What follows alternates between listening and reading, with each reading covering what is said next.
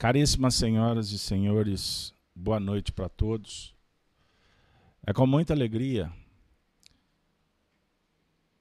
que estamos iniciando mais uma transmissão do estudo do Livro dos Espíritos, obra básica da doutrina espírita. Que todos possam se sentirem acolhidos nesse nosso espaço de convivência e vamos, nesse momento, levar o nosso pensamento ao mais alto, rogando as bênçãos para o nosso encontro. Convido-os para nos acompanhar então na oração. Senhor da vida, Pai de infinito amor e bondade.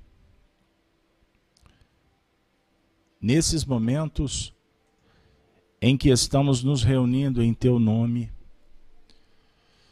suplicamos as bênçãos para a nossa atividade.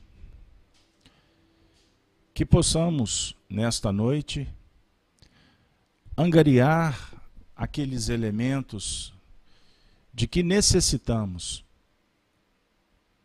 para a nossa caminhada evolutiva que possamos atingir o momento final do nosso encontro naquela condição de discípulos, de aprendizes, de irmãos agradecidos por essa divina oportunidade. Rogamos ainda, Senhor, por todos aqueles nossos irmãos que se encontram em dificuldades. Que possamos, nas nossas preces, nas nossas reflexões, envolver a todos eles, de sorte que a paz se faça e que a alegria possa envolver a todos uma vez que o Evangelho é uma grande proposta de renovação. Rogamos, Senhor, então, a autorização para iniciarmos mais um estudo do livro dos Espíritos, que é a obra básica da doutrina espírita e que possamos então, com as tuas bênçãos, nesse momento, dar por iniciado o estudo da noite.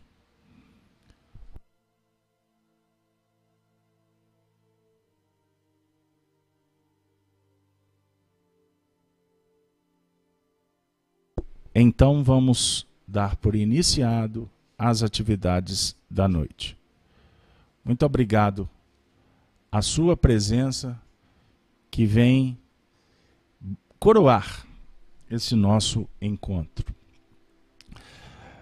Durante o momento em que abrimos o trabalho fazendo a oração inicial, nós colocamos uma imagem e ela foi proposital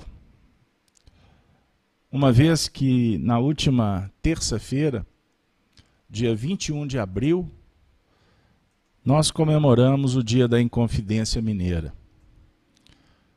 Quando vivemos na história do Brasil aquele episódio tão marcante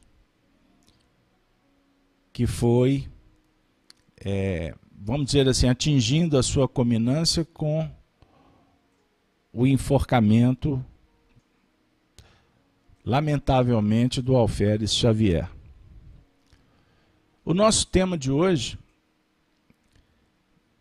ele foi escolhido para que a gente possa não só estar vinculado ao projeto do Livro dos Espíritos, que trata dos sonhos, mas também gostaríamos de vincular aos ideais de liberdade, de igualdade e de fraternidade. Portanto, nós vamos iniciar a nossa jornada fazendo uma reverência aos inconfidentes que deram a vida pelo nosso querido Brasil. Que eles possam então, quem sabe, alguns deles possam estar conosco nesta noite. Então, sem delongas, novamente eu dou as boas-vindas para todos que nos acompanham nos canais. Abraço o amigo Adriano Amorim Ribeiro, que está no canal desde cedo, como a Maria Inês, Alice. Vamos abraçar também ao, aos nossos queridos Ederson, Rosângela, Anitta, Paulette. Tem uma galera boa aqui conosco, não é? A Kátia. O pessoal aqui está firme. E já estão aqui endereçando aqui as suas participações. Então eu peço desculpa que eu tive um problema técnico rápido, mas que já foi solucionado aqui no início. Então, sem delongas, vamos ao livro dos Espíritos. Vamos trabalhar então hoje com as questões 403 em diante. Estamos trabalhando na segunda parte da obra, capítulo 8, Emancipação da Alma, no tópico que retrata os sonhos, os sonos o sono e os sonhos. Trabalhamos na última semana a questão 400, 401, 402. Questão bem extensa. Então hoje vamos retomar aqui na, na questão 403. Vou disponibilizar aqui na, na tela para vocês poderem acompanhar conosco. Só um instante, por gentileza, ajustes final, finalísticos se eu posso assim me expressar. Vamos lá.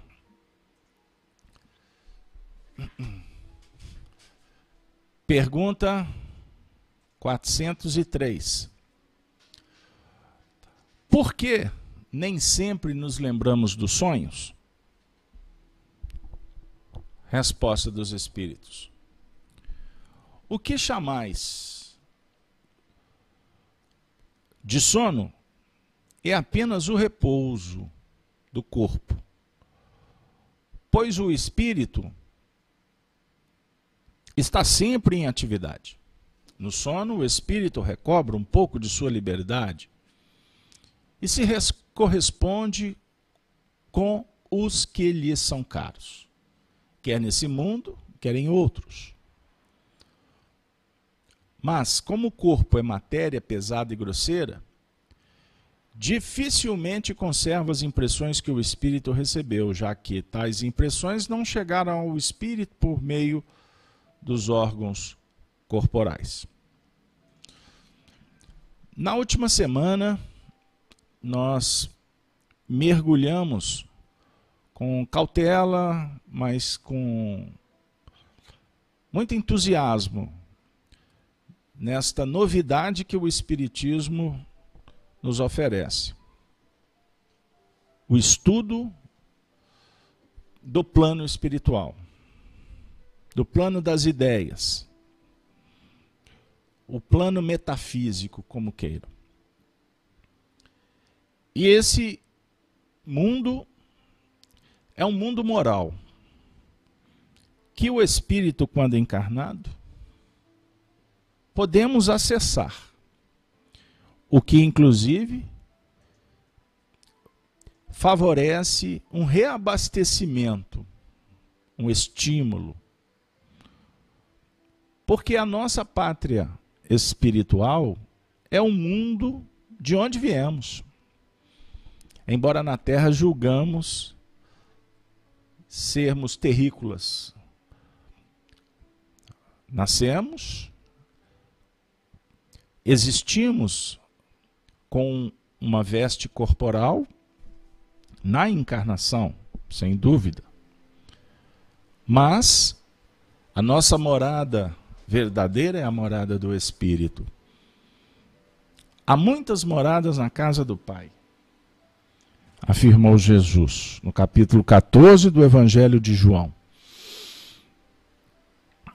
Os mundos, os planetas, os universos, como também a morada interior. E diga-se de passagem, podemos associar, sobre o ponto de vista filosófico, a morada íntima é que vai, inclusive, definir a nossa morada espiritual. Somos nós é que concebemos a vida. Somos nós que fazemos a vida. Aqui na terra o poeta diz: como der ou puder ou vier. Mas é sempre desejada. E aqui na terra ninguém quer a morte, só saúde e sorte. Só para relembrar o Gonzaguinho. Hum. Mas a pergunta que fica, a pureza da resposta, as crianças indicam. É bonita, é bonita, é bonita. Quando vinculados à essência.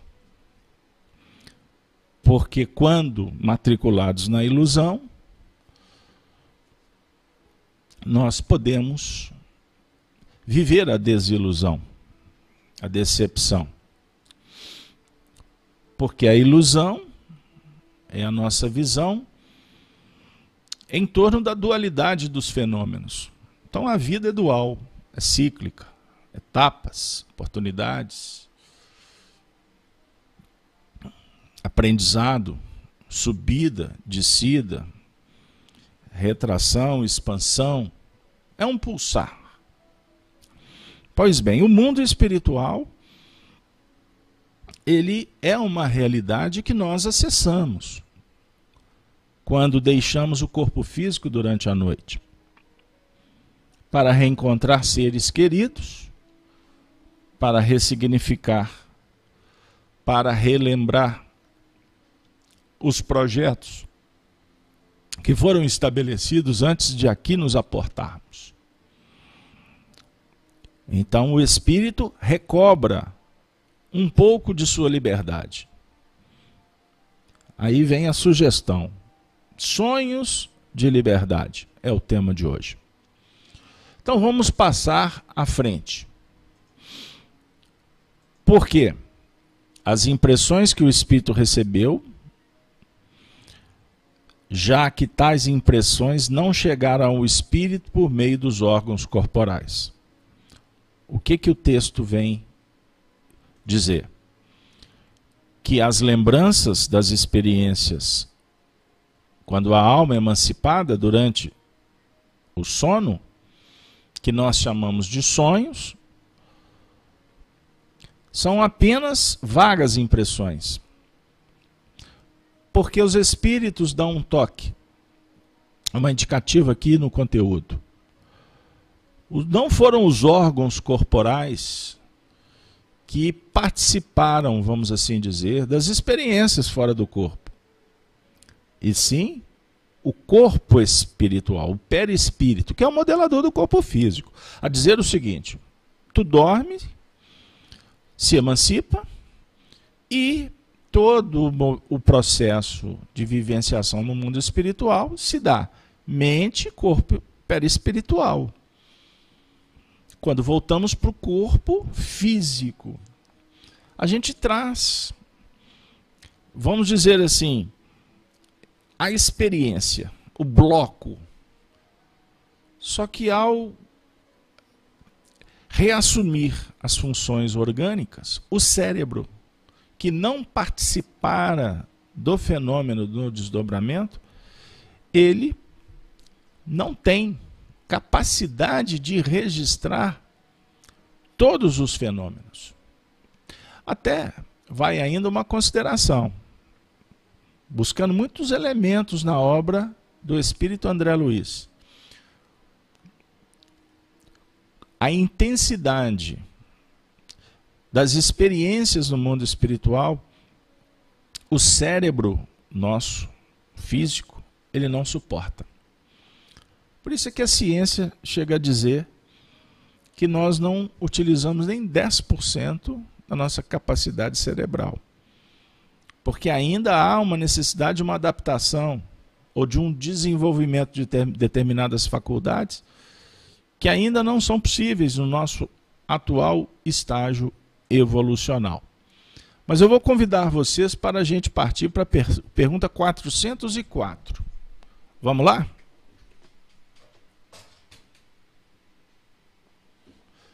Essa pergunta é muito interessante. Que pensar da significação atribuída aos sonhos? Opa, essa é ótima. Resposta: Os sonhos não são verdadeiros como entendem certos adivinhos.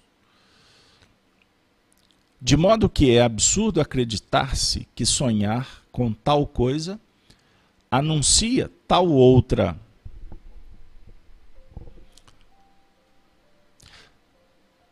Vamos ficar por aqui? Olha que interessante. Porque é, a resposta é bem complexa. Mas aqui está dizendo que a interpretação ela é uma faca de dois gumes. Porque nós vamos lidar com impressões, com sensações. O que é muito importante quando se verifica o conteúdo de um sonho é tentar interpretar mais o sentimento, a emoção que ele suscita, que ele sugere. O que, é que nós queremos dizer? A impressão foi boa? Por mais que você não saiba detalhes, ela lucifica consola, conforta. Bom, o sonho foi bom. Em qual aspecto moral? Nem sempre fica claro. Mas o estado de ânimo, o bom ânimo, por exemplo, ele deveria ser valorizado para que quando no dia a dia a gente entre nos processos, nos desafios, com mais fé, com mais segurança. Quando o impacto não é dos mais interessantes, quem sabe a gente não pode trazer uma reflexão sobre a prudência, o cuidado. Quando são trágicos, oração, atenção. Agora, querer levar no pé da letra é temerário. Então vamos continuar. São verdadeiros no sentido de apresentarem imagens reais para o espírito, mas que frequentemente não guardam nenhuma relação com o que se passa na vida corporal.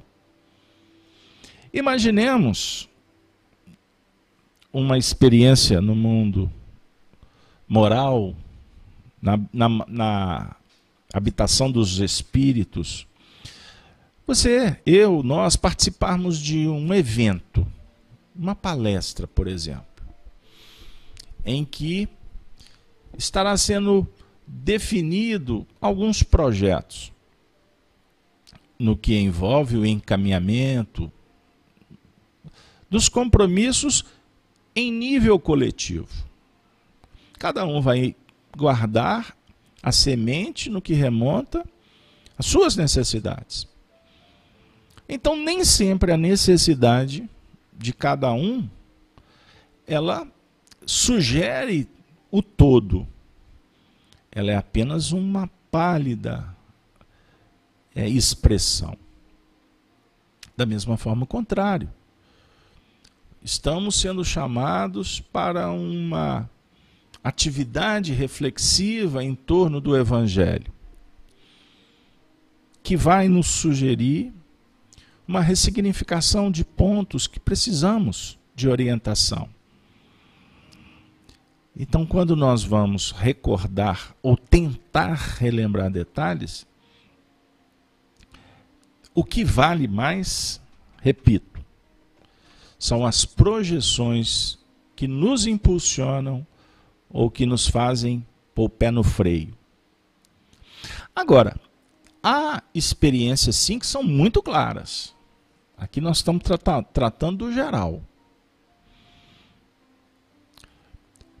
Há algumas experiências que, que nós recordamos com muitas riquezas de detalhes, com muitos valores que se retratam no dia a dia, seja no âmbito dos problemas que estamos tentando resolver, quanto uma preparação para o que, advir, o que virá na própria sequência dos fatos.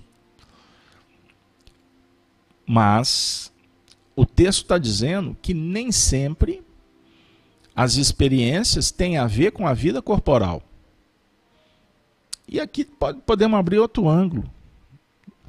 Nós podemos estar dialogando com, com seres que vão nos retratar a realidade que eles estão vivenciando. Seja sejam aqueles que, que nos encontramos e que estão encarnados, e que pode estar te contando um drama, e você, como amigo, pode, inclusive, se apresentar como um consulente, como um orientador, ou simplesmente como aquele que vai apenas ouvir. Isso se dá também com relação aos nossos entes queridos que estão no mundo espiritual. Que, vez por outra, nós podemos reencontrar, eles podem trazer para nós o que eles andam fazendo, as suas perspectivas. Aí você não tem conhecimento nós não temos experiência, maturação para lidar com os fenômenos. Portanto, os Espíritos estão nos chamando para termos cuidado. Esse é o ponto fundamental. Não é isso? Então, eu vou dar uma passada rápida aqui para verificarmos o, o, o que, que o pessoal está tratando aqui no chat. Então, deixa eu ver se tem alguma questão aqui. Cris Morita, Maria Terezinha, ao pessoal, Alice está aqui também, mas eu não estou encontrando nenhuma pergunta. Deixa eu ir para o outro chat. A Rosângela está falando sobre as experiências quando dorme. O Arnaldo também está trabalhando algumas questões aqui, mas parece que tudo dentro do grupo, não é? É, deixa eu ver aqui. Se aparecer alguma pergunta, eu volto aqui. Eu prometo retornar ao chat. Então vamos passar à frente. Que o tema é muito sugestivo. Ele abre muitos ângulos para a gente. Continuando a resposta. São também, como já dissemos, uma recordação. Finalmente, finalmente pode ser um pressentimento do futuro. Permitido por Deus Olha que interessante. Algumas cenas, dado o nosso atual estágio evolutivo, que nós temos oportunidade de retroceder, é? a chamada retrocognição, mas não muito distante, para dizer em nível espacial, mas queremos dizer, sem aprofundar demais em experiências pregressas, mas vez por outra nós somos levados a algumas situações que podem nos ajudar no encaminhamento atual. Mas vez por outra você pode ter uma a chamada é, pré-cognição. Você pode ver uma cena, um fato que já está escrito no futuro. E todas as vezes que eu falo sobre lembrança do futuro, isso gera é, dúvidas, indagações preciosas. Mas eu não vou tra trabalhar esse tema hoje, porque senão nós vamos desviar do foco. Mas é comum, você tem um sonho. Isso aconteceu comigo há duas semanas atrás. Eu vi uma cena de um objeto quebrando. Uma semana depois, esse eu vi essa mesma cena acontecendo no plano físico. Opa, eu vi essa cena antes. Mas uma cena comum do dia a dia, sem nenhuma é, importância sob o ponto de vista moral.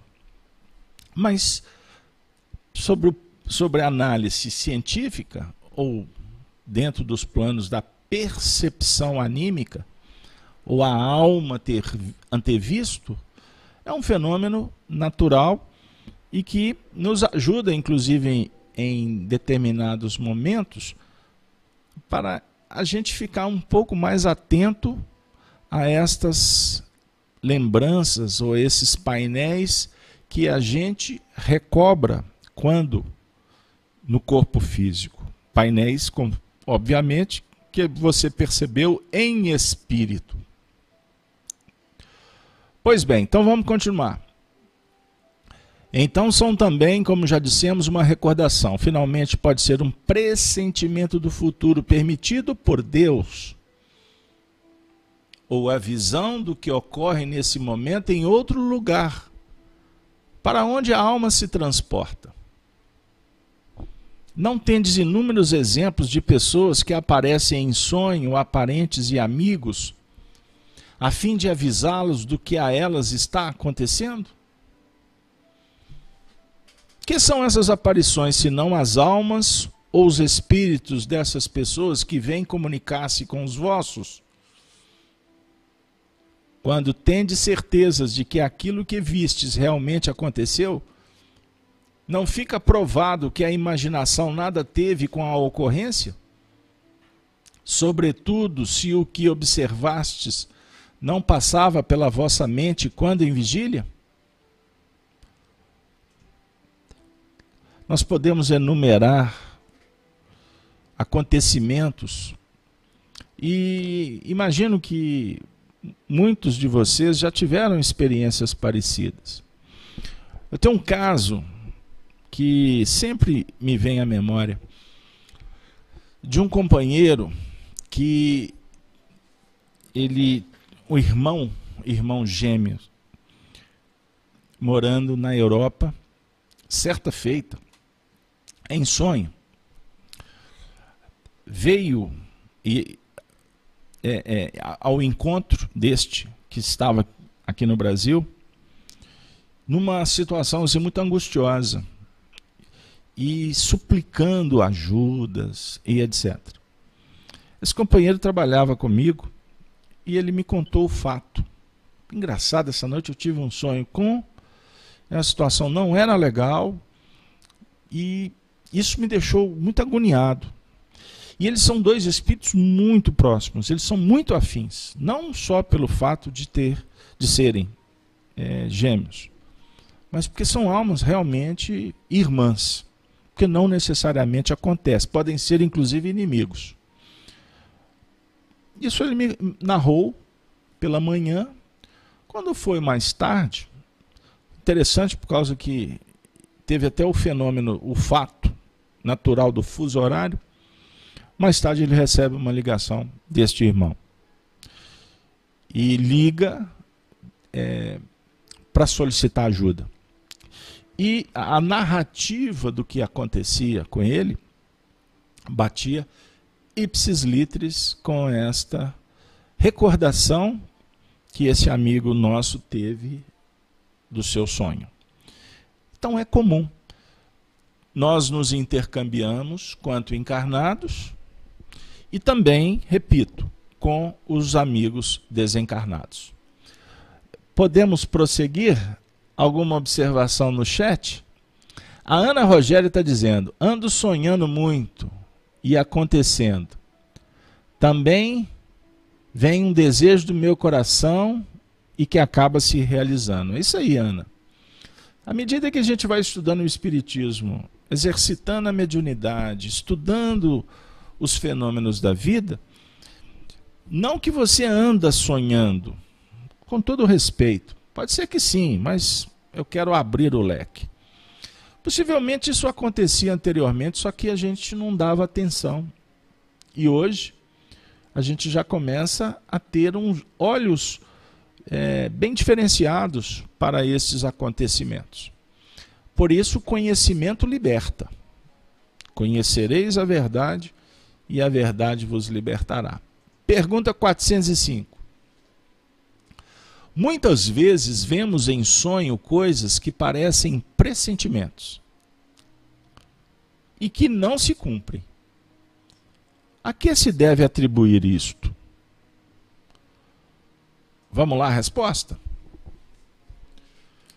Podem cumprir-se apenas para o espírito. Ou seja, o espírito viu aquilo que desejava e foi buscá-lo. Pedi e obtereis. Convém não esquecer que durante o sono a alma está mais ou menos sobre a influência da matéria e que, por conseguinte, nunca se liberta completamente das ideias terrenas. Esse tópico aqui abre mais ângulos. Então, significa que, estando no mundo espiritual, a pátria espiritual, a relação que todos desejamos com os nossos afins, encarnados ou desencarnados, como queiram, mas mesmo lá somos influenciados pela realidade objetiva pelo mundo material, pelo nosso, pelos nossos hábitos, quanto encarnados. Como também recebemos influência da nossa memória, sob o ponto de vista do nosso histórico pregresso. Então, olha que interessante. Sempre envolvidos por influências. Emmanuel, na introdução do livro Nos Domínios da Mediunidade, trata o assunto de uma forma muito legal quando ele diz que nós estamos confinados entre pressões e fluidos. Ou seja, cada um de nós podemos ma manipular energia pelo pela vontade, que o pensamento é energia eletromagnética. Então pensas atrai. Sentindo, você constrói. Nós vamos encontrar uma lição belíssima no livro Instruções Psicofônicas, que fala sobre o pensamento e o sentimento. São duas mensagens, aliás. A lição sentimento atribuída ao espírito Aulus e a lição pensamento me foge o nome do autor não muito conhecido, mas era um hoje de espiritismo. Essas duas lições sugiro que vocês estudem, porque elas são muito legais. Mas em síntese, o pensamento ele é envolvido pelo sentimento. Pensando logo define a sua existência, o existir. Você gera pensamento estando no corpo e fora do corpo. Então eles estão dizendo o seguinte, que o pensamento que nós geramos, quando no mundo espiritual, ele está de uma certa forma sendo envolvido pelas nossas vibrações, pelas nossas faixas de afinidade diante do mundo terreno. E vice-versa. Isso também explica o porquê que nós temos dificuldade de adaptação depois da desencarnação. Os espíritos estão dizendo: nunca o espírito se liberta completamente das ideias terrenas. Nunca é obviamente que é dentro daquele parâmetro de ciclo, de tempo. Então desencarna o indivíduo. Ele estava acostumado, ele cheio de hábitos, costumes.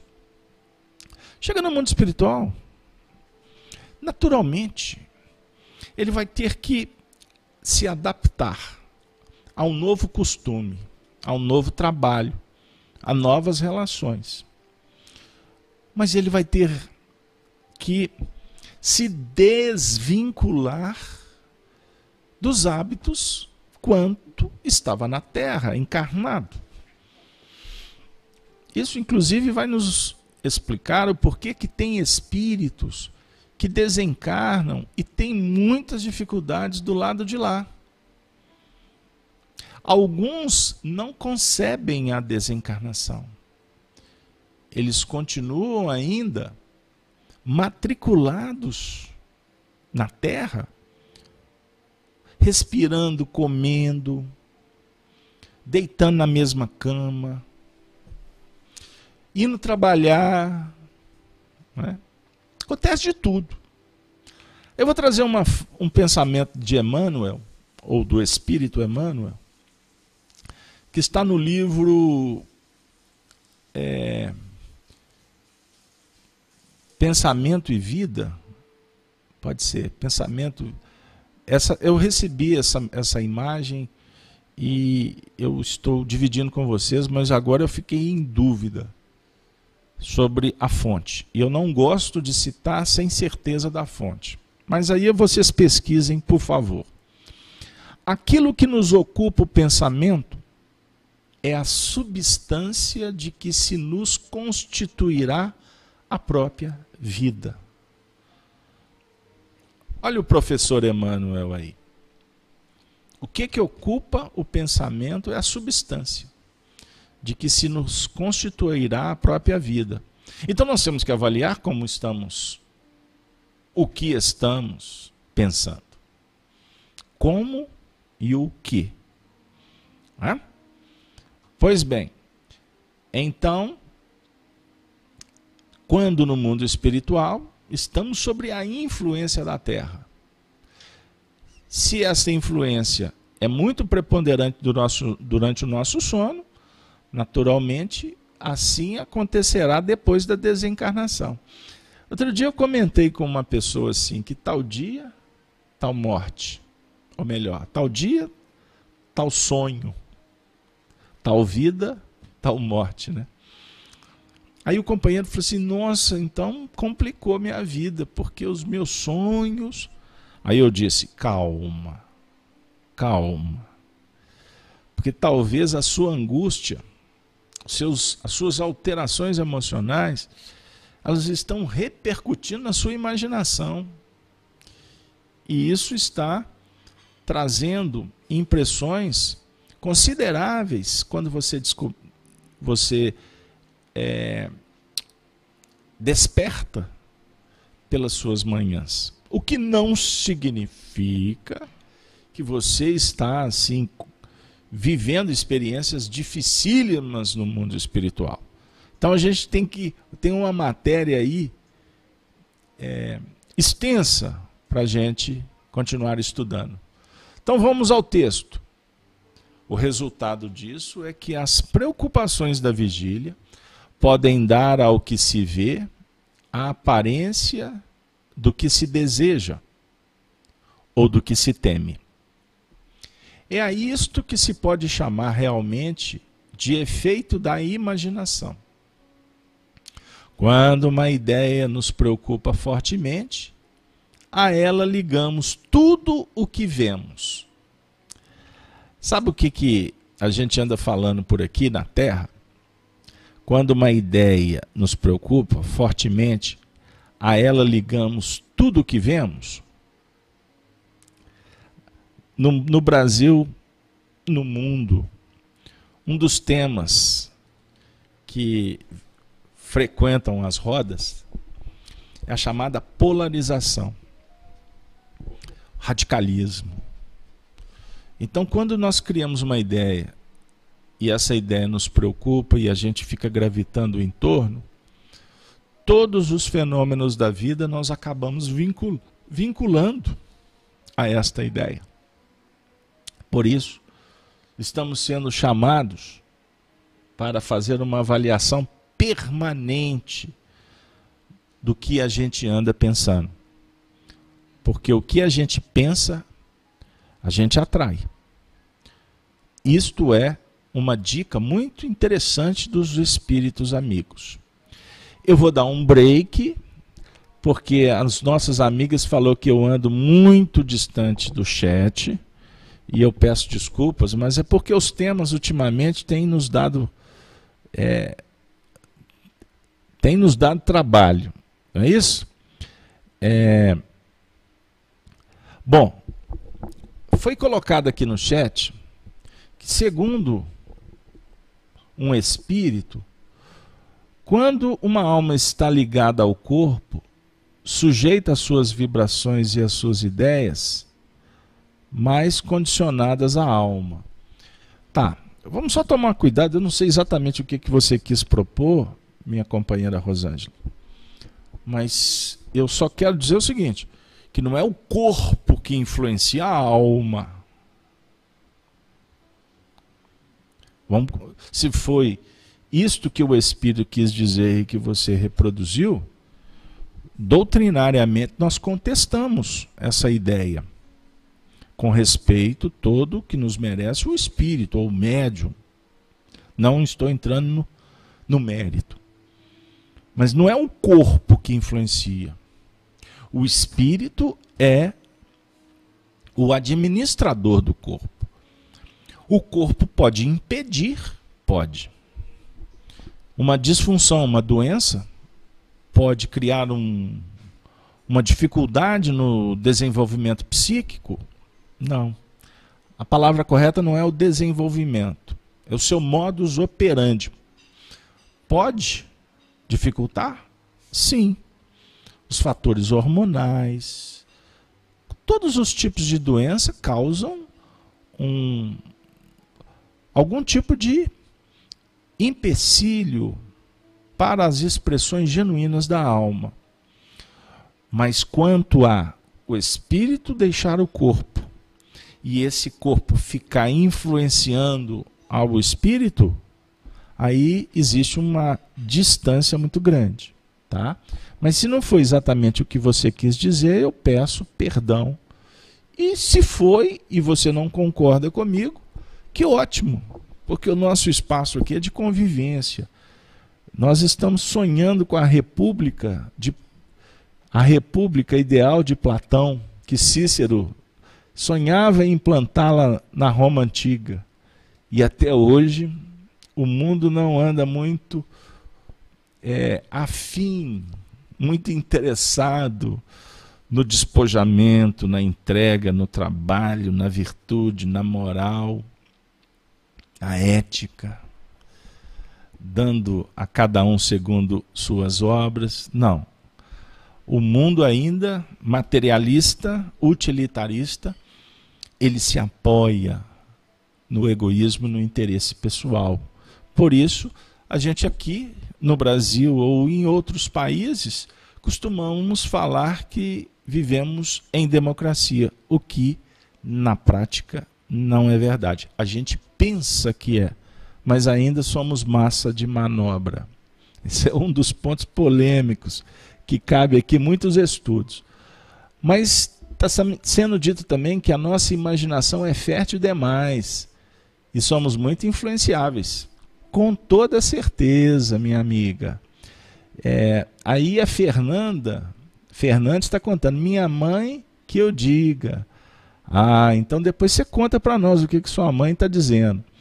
O Eduardo Teixeira está chegando aqui, dando boa noite para o pessoal.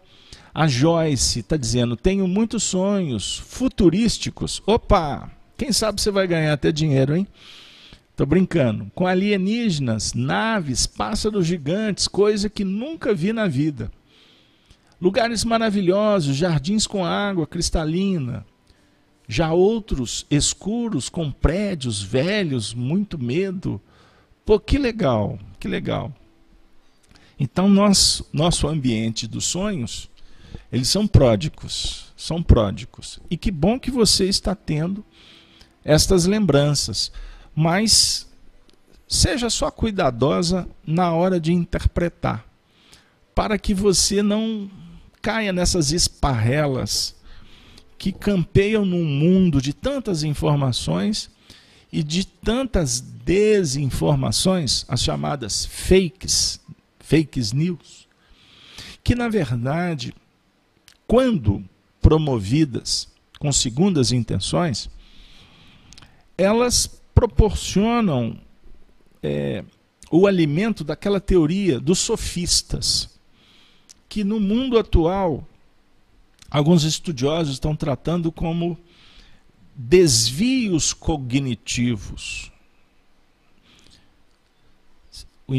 Semeia-se uma verdade e daqui a pouco uma inverdade. A mesma fonte. Eu falo de Kardec, mas daqui a pouco eu solto uma teoria que não dialoga com a teoria espírita. Eu vou falar na nossa linha, tá? Porque é o nosso ambiente de conversa. Eu defendo um ponto que é consolidado no meio espírita, mas ao mesmo tempo eu inoculo um comportamento idólatra, personalista, confusionista, para criar uma celeuma. Em nome da democracia, eu me apoio em algumas ideias, mas o veículo da manifestação é a incúria, é a intolerância, é a vaidade disfarçada para se apresentar, para se vender uma imagem. Então, reflitamos que o tempo em que vivemos, sobre o ponto de vista da filosofia, ele é um período muito pródigo para se desenvolver o discernimento. É a palavra de ordem. Discernimento. Um companheiro hoje me deu uma notícia, explodiu esta novidade. Aí daqui a 20 minutos, eu fui procurar. Aquela novidade já tinha mudado de cor. Duas horas depois, aquela novidade ela já foi totalmente contradita. E no início da noite, fake news. Aí você recebe a primeira notícia, ela te impacta.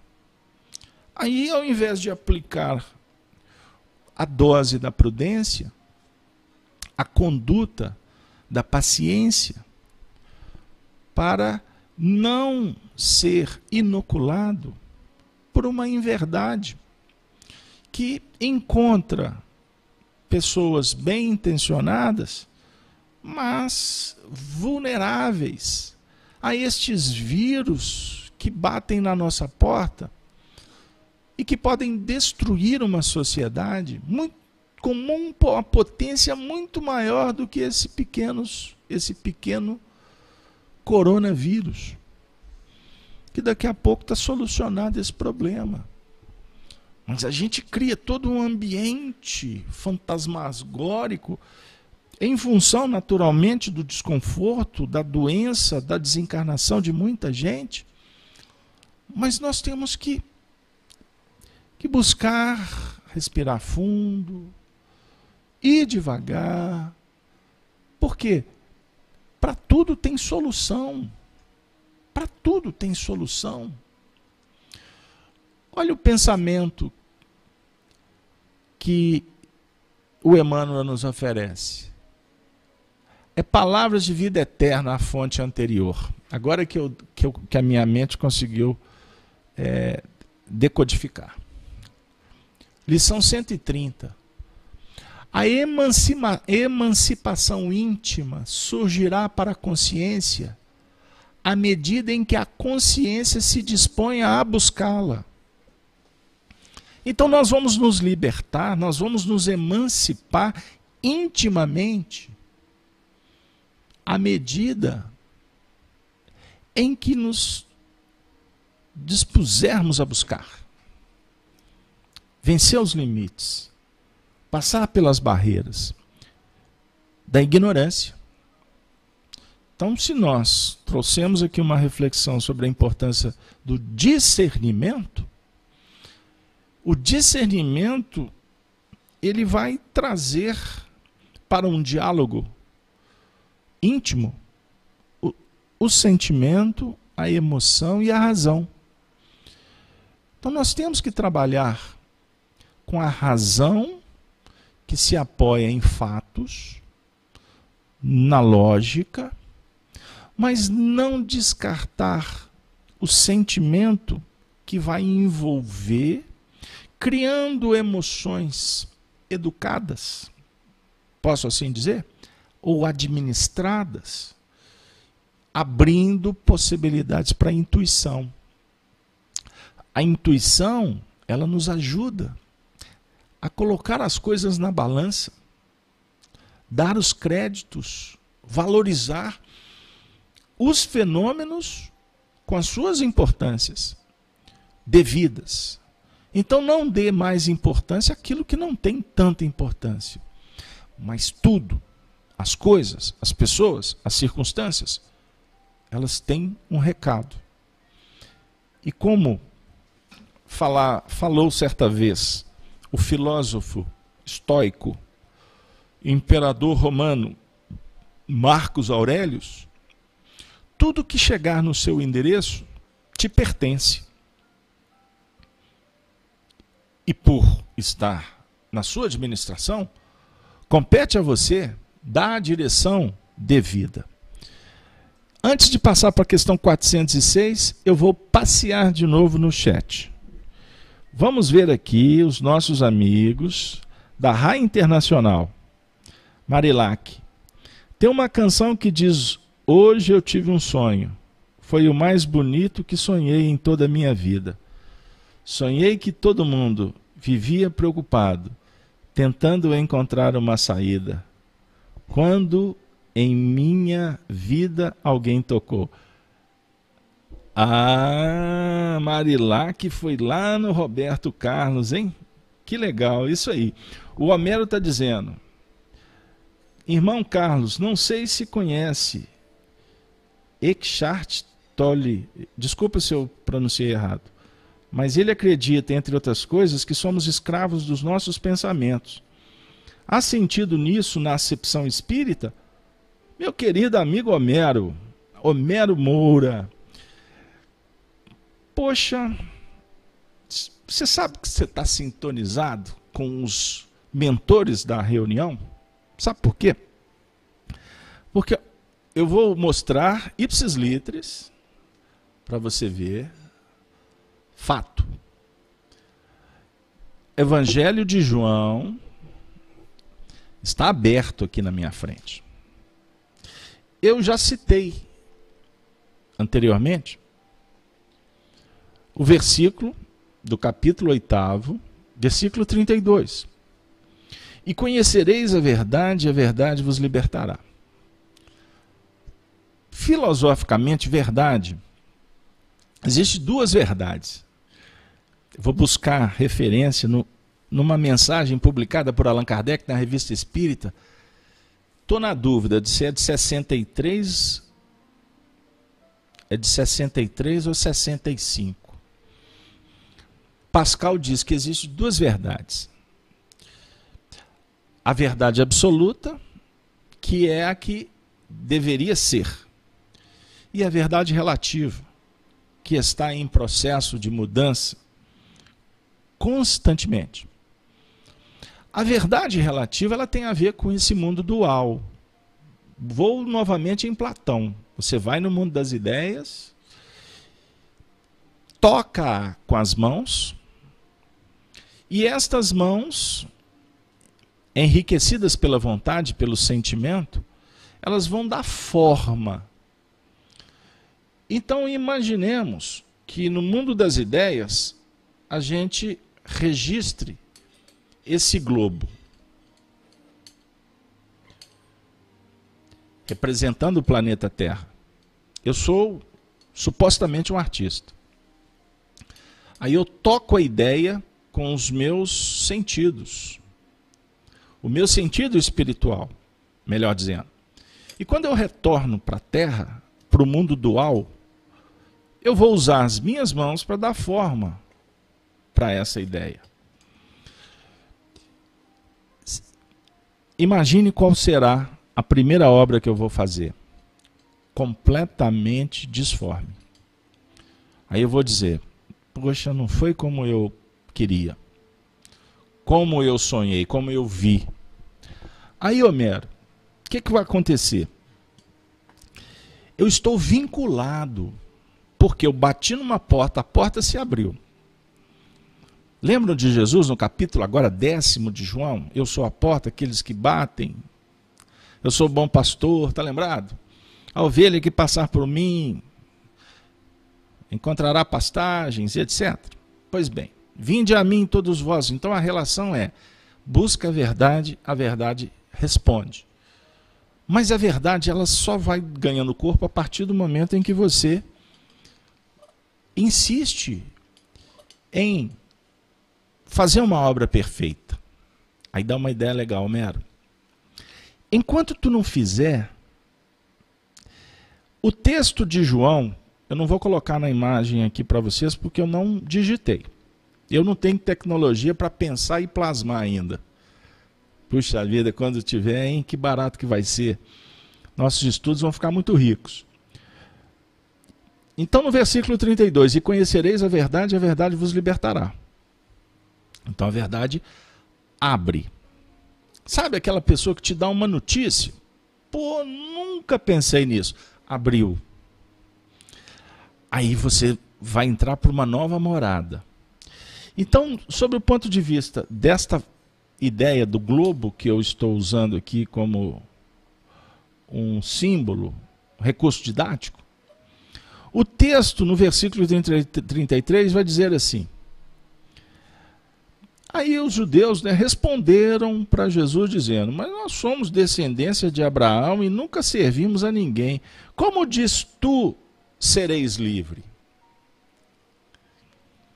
Aí Homero, poxa, eles estavam diante de uma oportunidade, mas na verdade eles estavam presos ao passado, porque estão falando de descendência estão falando de um histórico, estão falando de memória, estão falando de reflexo condicionado, de inconsciente, de reencarnações pregressas, estão falando de tudo isso. E eles estavam diante de Jesus. Jesus representa o futuro. Eu, eu sou o filho do homem, filho da humanidade. Eu represento uma verdade ainda não concebida por vós. E a gente tem dificuldade até de captar, afinal de contas, no mundo das ideias, o que é a verdade. O que nós conseguimos ainda é só o globo. E aí ele diz assim: Em verdade, em verdade vos digo que todo aquele que comete pecado é servo do pecado. Pô, mas que pecado é esse? Você está falando de virtude? Você está falando de imperfeição? Encaixa. religiosamente comeu a maçã, como fala na gíria, ferrou tudo. Aí você vai ter que trabalhar com o que tem. Aí para o religioso você vai pagar, você vai ser expulso do paraíso. Numa visão espírita, você vai ser degradado para o chupão. Ah, não, chupão era na década de 50. Agora né? Tem uma nave mais sofisticada que vai te levar para o mundo inferior, para arder em chamas e começar tudo de novo. Funciona? Funciona. A gente pode permanecer ou não numa habitação, mas você não vai ser expulso de lugar nenhum. Você que constrói, você que edifica, você materializa ou desmaterializa. Você é que dá qualidade pensamento, sentimento, você que cria a sua atmosfera. E naturalmente, se ela fica impregnada, carregada por um tipo de matéria não compatível com um campo que está sendo elaborado pelos sonhos de liberdade dos homens no planeta Terra, o que, que vai acontecer naturalmente? Por peso específico, que o André Luiz fala, Homero, que o nosso perispírito é um peso. A turma fica querendo emagrecer, malhar, etc., ficar fininho. Mas tem isso também no perispírito. Olha que legal. Então vamos brincar, para o estudo ficar leve. mas para nos dar uma ideia. Que essa ideia, para ficar bem redundante, enquanto eu não der uma forma conforme ela foi concebida, eu sou servo, que a palavra aqui é escravo. Mas o escravo não é no sentido de estar algemado, é no sentido de se compromissar. Você vai abraçar um dever. Você vai servir uma causa, que é fazer esse globo redondinho, brilhante, bonitinho. Daqui a pouco vai ter mapa mundi. Daqui a pouco vai ter habitante. Daqui a pouco você é um personagem. É, isso aqui é uma realidade. Ela não vai ser mais só virtual. Aí a gente vai entender um pouquinho que quando Jesus disse eu sou o caminho, a verdade. O caminho é a ideia, é a filosofia. O caminho é o projeto.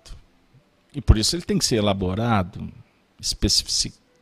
especificado, ele tem que ser é, projetado no tempo, etapas.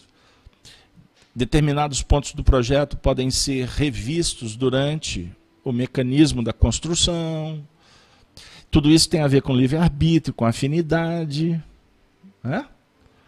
Então, meu amigo, mas você está compromissado em gravitar em torno da unidade divina.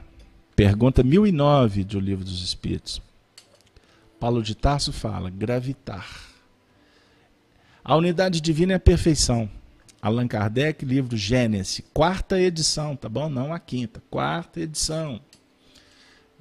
Indicamos a editora Feal, André Luiz, São Paulo, ou Leon Denis, Rio de Janeiro, quarta edição.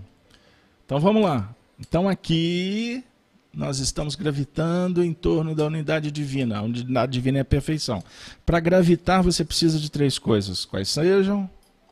ou quais são justiça, amor e ciência. E aí, meu amigo, você, então, só para concluir, depois que resolver essa situação, esse trabalho, essa missão, Jesus diz assim: o servo não fica para sempre em casa, o filho fica para sempre. Então significa que no início você é um servo. Servo de um compromisso. Você escolheu. A doutrina espírita se fundamenta na teoria das escolhas. Essa teoria das escolhas envolve alguns princípios: liberdade e etc. E mediante a escolha, você está vinculado a esse princípio. E por mais que as forças constranjam, você vai permanecer firme no princípio. Por isso que o filósofo ou a filosofia propõe que todos nós estejamos o tempo todo focando a vida nos princípios escolhidos. E os princípios nobres, obviamente. Os princípios que vão é, trazer para nós o bem-estar íntimo quando realizados. Então, meu querido amigo Homero, você nos deu uma alegria muito grande, porque você abriu um ângulo aqui muito especial. Muito especial mesmo, viu, Homero? Ele está dizendo aqui que digitou errado e tal, mas passou. Porque o que vale, o que você trouxe, foi de muita riqueza para os nossos é, para as nossas reflexões. Eu vou agradecer a presença do Marco Aurélio, que está no chat, a Vânia, o Ederson, a Márcia Helena, tá, tá uma galera boa aqui. O debate aqui está assim, a todo vapor, não é? é vamos agradecer aqui a é, é muita gente, Rosângela, todo mundo. E vamos encaminhando para o final da nossa atividade. Estávamos para ler a questão 406, não vou fazê-lo.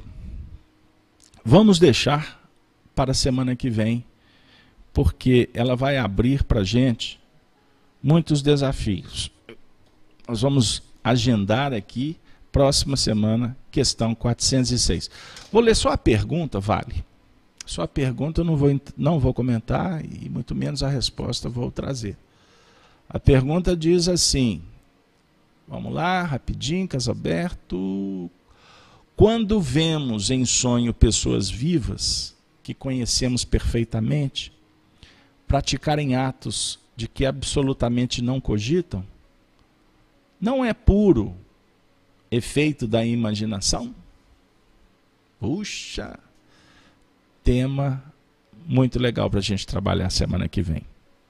Mas, respeitando a didática proposta, o tema definido, sonhos de liberdade, nós vamos trazer a reflexão moral final do nosso querido benfeitor Emmanuel.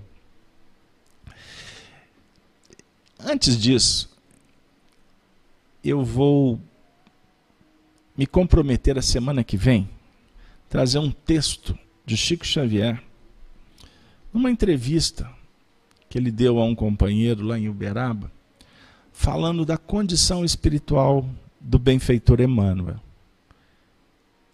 Quando ele, em atividade no mundo espiritual, participa de determinados eventos com entidades de alta envergadura. O Emmanuel, certa feita, disse assim: que ele se sente um, um animal muito obtuso para acompanhar a reflexão daqueles que são espíritos tutores no, do planejamento no que remonta aos destinos da humanidade. A nossa relação com Emmanuel é uma relação de aprendizes. Diante de um professor muito paciente. E Emmanuel se coloca na condição de um servidor, de um aluno da escola, que tem em Allan Kardec um, um dos seus luminares. Então, quando nós passeamos com, com tanta alegria pelas páginas do Livro dos Espíritos, nós ficamos a pensar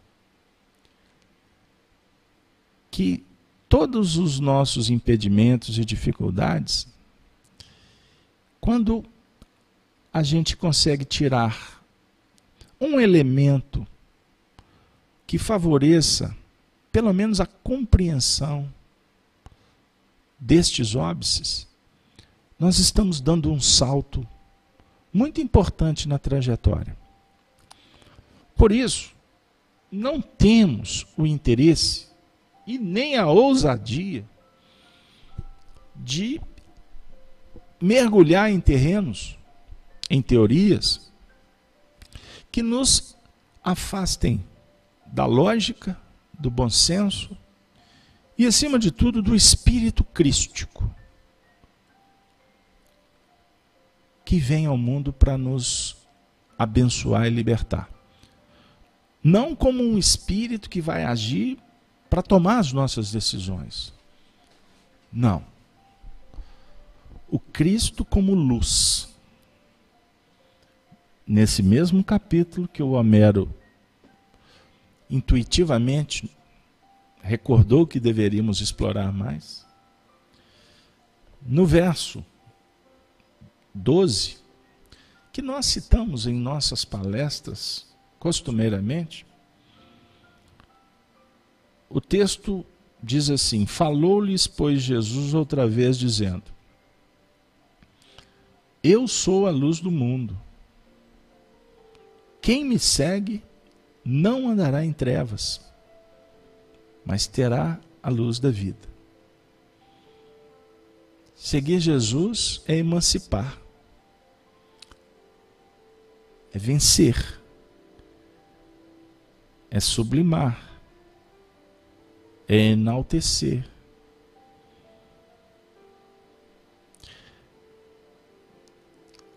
Um novo mandato, uma nova possibilidade, um novo caminhar. Emmanuel tem um pensamento que vamos trazer como uma nota para o encaminhamento final, quando ele diz: se, as, se dificuldades maiores te alvejam o espírito, não te detenhas, porque as circunstâncias te hajam colocado num labirinto de problemas, dos quais ainda não conhece as estruturas. Prossegue trabalhando. E a mais difícil de todas as soluções te surgirá. No livro Palavras de Vida Eterna, o nosso caríssimo professor ainda vem nos ensinar dizendo: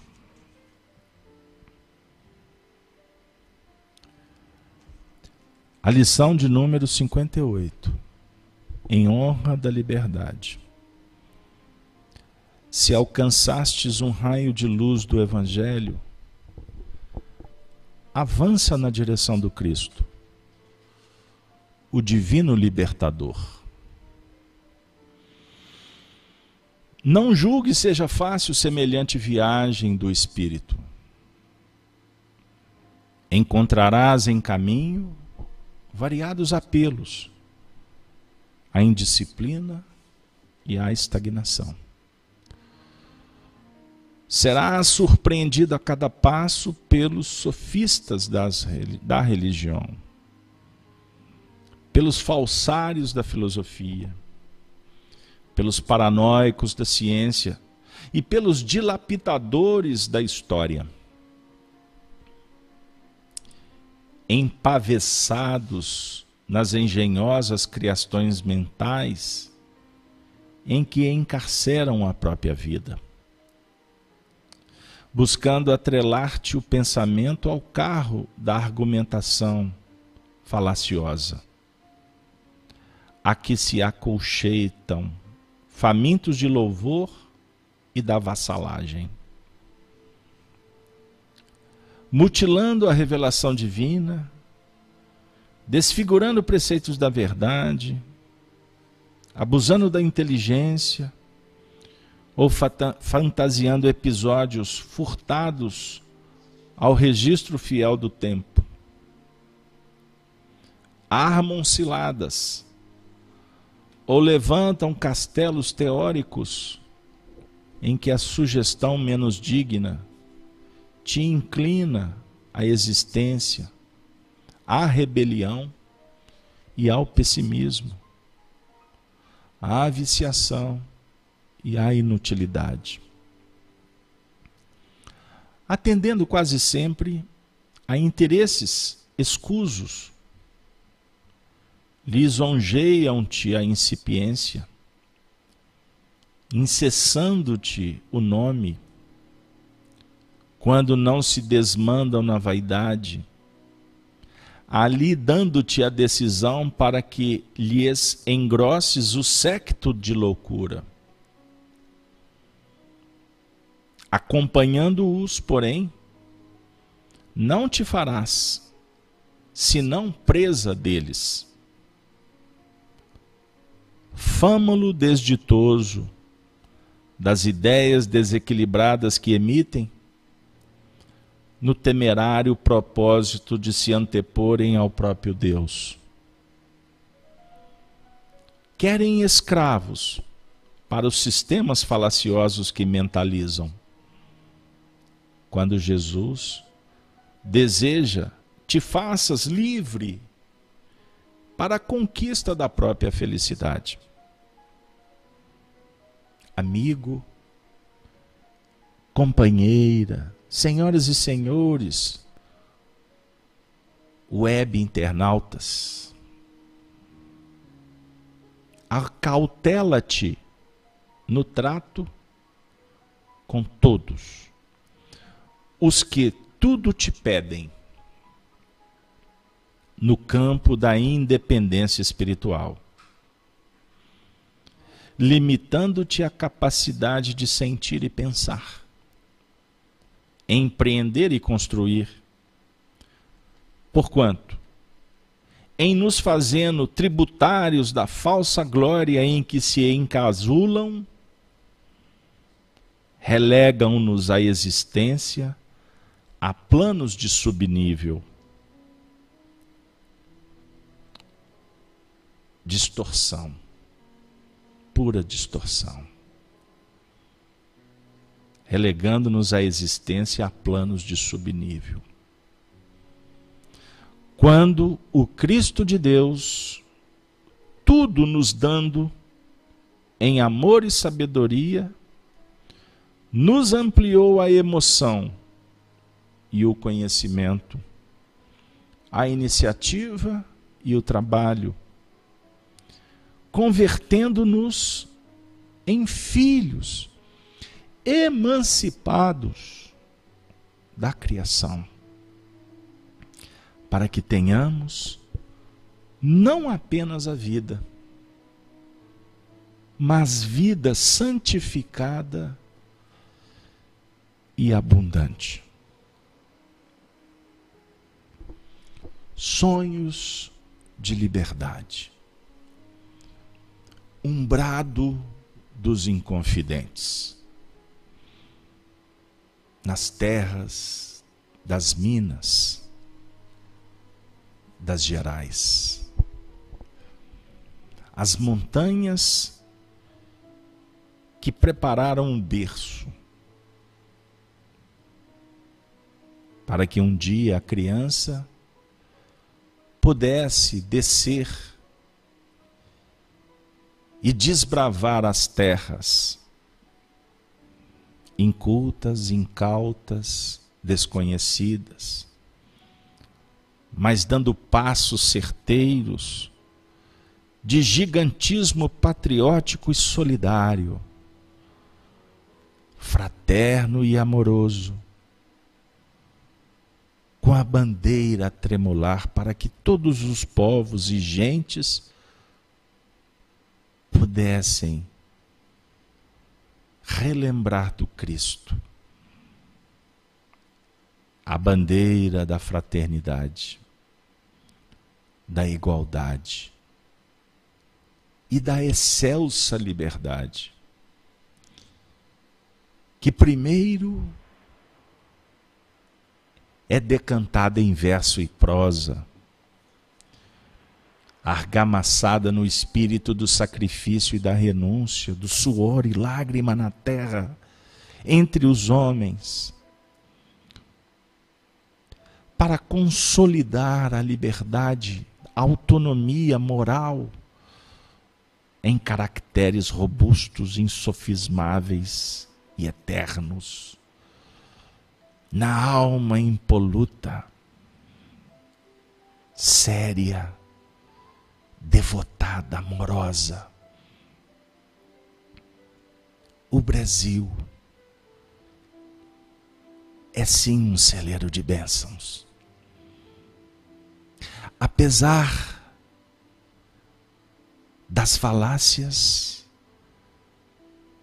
dos sistemas corporativistas, das trevas que insistem em obstar o seu progresso, mas o Brasil, como um país jovem, vai galgando os degraus, adquirindo sabedoria e maturidade. A duras penas. Mas em meio à imigração e imigrações de espíritos que vieram de épocas e lugares distantes, o Brasil vai formando uma mentalidade nova. Sim. A mentalidade evangélica dos tempos futuros. Porque hoje foi inaugurada a era do Espírito. E devemos bradar em alegria por poder coparticipar de um projeto tão magnânimo. E esse fato se deu No dia 18 de abril de 1857, quando um livro da divindade foi aberto para os povos. E no Brasil, uma falange de seres operam em nome da preparação desse novo tempo. Que cada um de nós, almas desencarnadas e encarnadas, possamos dar as mãos e seguir com passos seguros na direção dos passos aureolados de amor e bênçãos do Senhor Jesus na construção deste novo tempo. Como soldados amorosos, mas resolutos a vencer a si mesmos e dar o que o Senhor tem nos dado misericórdia, amor e paz. Paz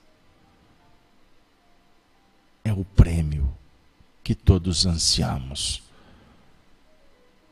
e que um dia será sim o troféu do bom combate. De Minas para o Brasil do Brasil para o mundo. E depois, as esferas que aguardam o festejo celestial. Tem de todos bom ânimo, porque Jesus disse que venceu o mundo. E também prometera que não nos deixaria órfãos, que singraria o mar de ondas revoltosas, guiando a nossa nave, como um nauta amigo de todo sempre. Que Ele esteja sempre, cada vez mais, em nossos corações. Divino amigo, vem. Divino amigo, precisamos de ti, mais do que nunca. Se conosco, Rabi da Galileia. E a vocês, queridos irmãos e amigos, recebam o abraço de toda a equipe que tem humildemente procurado estar em seu coração, em seus lares, nos seus pensamentos, levando a mensagem do Evangelho. Que Deus nos abençoe. Ave Cristo. E assim, nós agradecemos a você que tenha auxiliado na audiência destes nossos singelos projetos. Tenhamos todos muita paz e desejamos uma noite de bênçãos. Até a próxima transmissão. Amanhã, às 17 horas, convidamos para o programa Chico Live Xavier. Que Deus possa nos ajudar nos novos encontros. Até breve. Até a próxima transmissão online. Valeu.